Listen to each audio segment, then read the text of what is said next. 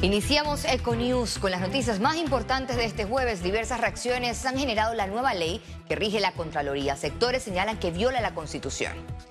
Algunas organizaciones de la sociedad civil consideran que esta normativa sancionada por el presidente Laurentino Cortizo debilita la institucionalidad democrática del país. La institución encargada de la fiscalización, uso y control de los bienes y recursos del Estado ha desatado una polémica porque ahora se le permitirá al Contralor decidir qué investigaciones hacer o no de forma discrecional. Una norma que nos preocupa muchísimo es eh, eh, que, está en la, que es el primer artículo que dice que em, no, no tiene ninguna, eh, no, no, la, la Contraloría no va a recibir ninguna ningún tipo de instrucción de nadie. Entonces, sin embargo, eh, sin embargo, hay peticiones de auditoría que normalmente solicita el Ministerio Público o la jurisdicción de cuenta y esas, entonces, si no recibe instrucciones de nadie, no la va a hacer. La iniciativa crea un nuevo blindaje, según Lluvia de Santis, de la coalición contra la corrupción. El otro tema es que, que también nos preocupa muchísimo es el tema de la responsabilidad de los auditores. Eh, eh, se le ha quitado, es un tema un poquito técnico, pero se le ha quitado la, eh, el concepto de personal de, de, personal de manejo y por lo tanto no pueden ser investigados por la jurisdicción de cuentas. Hasta el momento 10 organizaciones civiles no avalan la ley 351 porque la ven como una concentración del poder muy peligrosa. Advierten que será demandada ante la Corte Suprema de Justicia. Estamos dándole como la luz verde a que los funcionarios, eh, los auditores puedan eh, realizar actos poco claros, poco transparentes. El Contralor Gerardo Solís goza de la facultad para aprobar o cerrar a su criterio corresponda los informes de auditorías e investigaciones. Yo creo que la Contraloría debe cambiar. La Contraloría no debe ser designada por la Asamblea, no debe ser, eh, tener ningún tipo de vinculación con el órgano ejecutivo y mucho menos con el judicial. Tiene que ser un órgano independiente. Tras los cuestionamientos, el Contralor Gerardo Solís invitó a las organizaciones para abordar las pretensiones. Félix Antonio Chávez, Econius. El abogado Carlos Carrillo, defensa de la diputada Yanibel Abrego, indicó que en este nuevo proceso el Partido Cambio Democrático no podrá lograr la expulsión debido a que se están cometiendo violaciones al no existir un fundamento legal.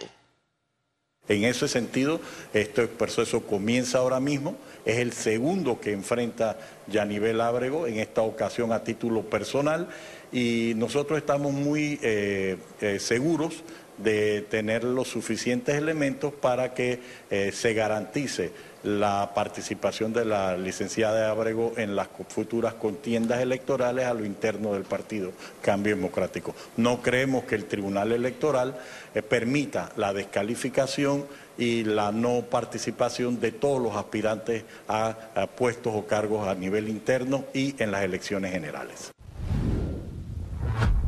La dirigente del Consejo Nacional de Trabajadores Organizados, Nelva Reyes, aseguró que existen fondos suficientes para resolver la situación de la Caja de Seguro Social.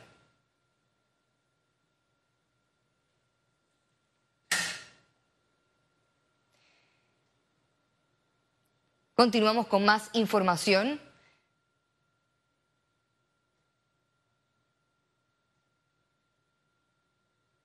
La participación de la OIT es fundamental porque fue una solicitud expresa de todos los componentes de la mesa eh, de diálogo por la Caja del Seguro Social y en cumplimiento de esa solicitud expresa, el Gobierno Nacional contrató los servicios de la OIT que mandaron ya el informe. En cuanto ellos nos digan, nosotros lo recibiremos en Panamá y por supuesto que hay que convocar a los miembros de la mesa del diálogo. Si no se corrigen los decretos emitidos sobre la restricción del uso de playas, ríos y balnearios con topes de horarios, la Defensoría del Pueblo advirtió que presentará una demanda de inconstitucionalidad ante la Corte Suprema de Justicia. Que atenta contra la Constitución, atenta contra la libertad de empresa, atenta contra todo ese esfuerzo que está haciendo el Ministerio de, de Turismo, la Autoridad de Turismo, eh, atenta contra los comercios que están golpeados en estado en tantos años de pandemia y que creemos que es innecesario. Por lo cual nosotros vamos, vamos a enviar unas notas a, esas dos gobernaciones, a la alcaldía, para que retrotraigan esos, esos decretos y de no hacerlo presentamos una, una demanda de inconstitucionalidad. El gobierno informó que se mantiene firme ante las conversaciones con Minera Panamá. No aceptarán más negociaciones. Esperan que la empresa cumpla con el acuerdo de enero del 2022.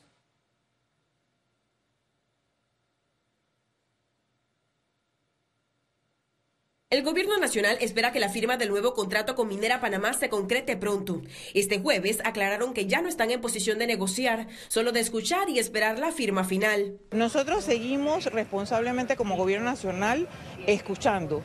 Sin embargo, tenemos una posición clara, que fue lo planteado y lo negociado en enero, y de allí nosotros esperamos que la empresa pueda esto seguir eh, eh, en su evaluación y que obviamente entienda que lo que ya se había negociado está en firme en la mesa, que hay un contrato que se ha estado perfeccionando en cuanto a los, a los temas técnicos, ambientales y económicos en cuanto a su redacción. El acuerdo de enero de 2022 estableció que la empresa minera deberá pagar al país 375 millones de dólares mínimo al año. En cuanto a la estabilidad laboral, la ministra de Trabajo aseguró que a la fecha la mina está 100% operativa con todo su personal. Cada uno de los pasos que la, mina eh, debe tomar en función de eh, decisión con el cese por el tema de los trabajadores debe ser consultado con el Ministerio de Trabajo. Tanto las suspensiones de los contratos deben ser aprobadas por el Ministerio de Trabajo y debe ser de forma como lo establece el reglamento y la, eh, del Código de Trabajo. El gobierno informó que la empresa también pidió cambios en los acuerdos ambientales. Bueno, flexibilización de algunas medidas ambientales en términos generales. Nosotros no hemos cedido y no vamos a ceder. ¿Pero como cuál, ministro? Bueno, muchas más áreas para seguir trabajando eh, los aspectos del proceso industrial de la minería y otros aspectos. Correcto, nosotros no lo vamos a permitir. El 2 de enero, en la instalación de la Asamblea Nacional, el presidente Laurentino Cortizo informó que entregaron un último texto a la empresa para cerrar el contrato. Ciara Morris, Econews. Económico sostenible. Este jueves, en Consejo de Gabinete, el Contralor Gerardo Solís informó al presidente de la República que al cierre del 2022 redujeron la planilla estatal. También afirmó que esta administración se ha gestionado sin corrupción. No hay durante esta administración sobrecostos. No hay durante esta administración sobreprecios. Toda esta gestión se ha hecho sin corrupción, presidente. Quiero añadirle, presidente, que la planilla del Estado en el año 2019 era 279.288 funcionarios en el sector público. Y eso generaba un egreso de 464 millones de dólares. A diciembre, hace unos días, la planilla era 276.776 con una erogación de 456 millones. Es decir, 2.512 funcionarios menos, que representa un ahorro en el año de 96 millones de dólares. El gobierno resaltó en Consejo de Gabinete que realizó una importante ejecución del presupuesto general del Estado en el 2022. Que el sector público como, un todo tuvo una ejecución de 91.7% de ejecución, es decir, 24.121 millones. Eh, esto es una ejecución importante. Entonces aprovecho esta oportunidad con estos resultados. Eh, extraordinario. Que, ¿Qué significa? Bueno, que en efecto tenemos que trabajar, redoblar esfuerzos.